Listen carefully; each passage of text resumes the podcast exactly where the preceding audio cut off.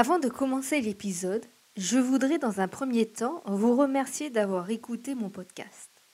C'est important pour moi car cela me motive et m'encourage à créer encore plus d'histoires qui vous font frissonner ou qui vous font peur. Sur ce, passons au premier épisode de la saison 3. Bonne écoute. Le soleil n'est pas encore haut, mais le ciel est d'un bleu magnifique. La mer est calme et les premières personnes s'installent sur la plage. Les plus téméraires s'aventurent dans l'eau.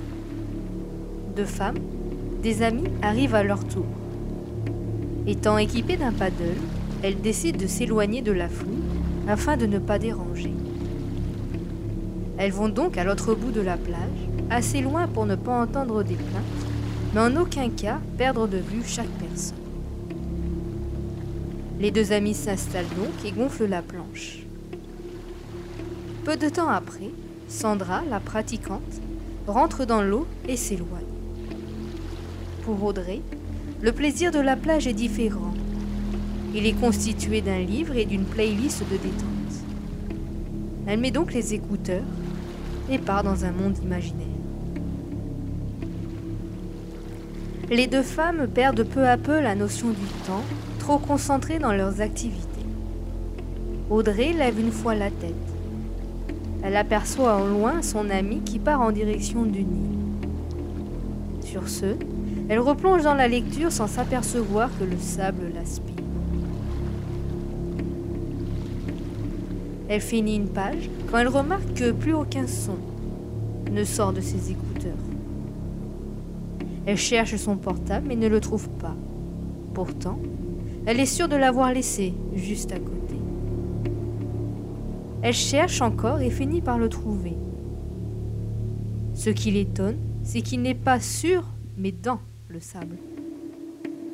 Audrey tente de l'allumer, mais pas de chance, il ne fonctionne plus. Elle cherche le sac de son ami et le voit, plus loin et à demi enterré. La situation lui semble de plus en plus étrange et inquiétante. Ne se sentant plus à son aise, elle décide de se rapprocher des gens. Elle se lève, regarde aux alentours. Elle constate avec étonnement que certaines de ses affaires se sont éloignées et elles sont toutes enterrées, plus ou moins profondément. La jeune femme cherche à aller chercher ses claquettes quand elle s'aperçoit qu'elle ne bouge pas. Audrey n'arrive tout simplement pas à soulever les pieds qui sont ensevelis. Elle tire, mais c'est comme si elle était sous une chape de plomb. Prise de panique, elle enlève le sable, mais dans le même temps, elle s'enfonce tranquillement, mais sûrement. Le soleil tape sur sa tête, ses mains tremblent et les larmes commencent à arriver. Elle s'acharne, crie, mais personne ne l'entend. Son dernier espoir est son ami, qui peut arriver d'un moment à un autre. Elle regarde le large, mais pas un pas de vue. Au bout d'une trentaine de minutes, elle est enfoncée jusqu'à la taille. Soudain, elle aperçoit quelque chose dans le sable. Un sillon à une vingtaine de mètres. Celui-ci avance rapidement.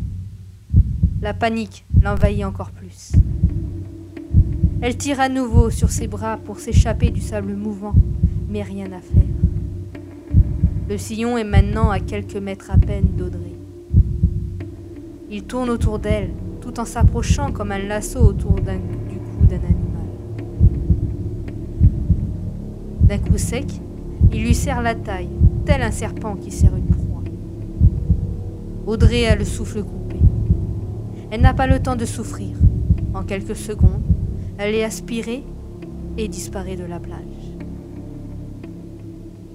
Sandra revient une heure plus tard. Elle cherche son amie, mais ne trouve que les affaires éparpillées sur le sable.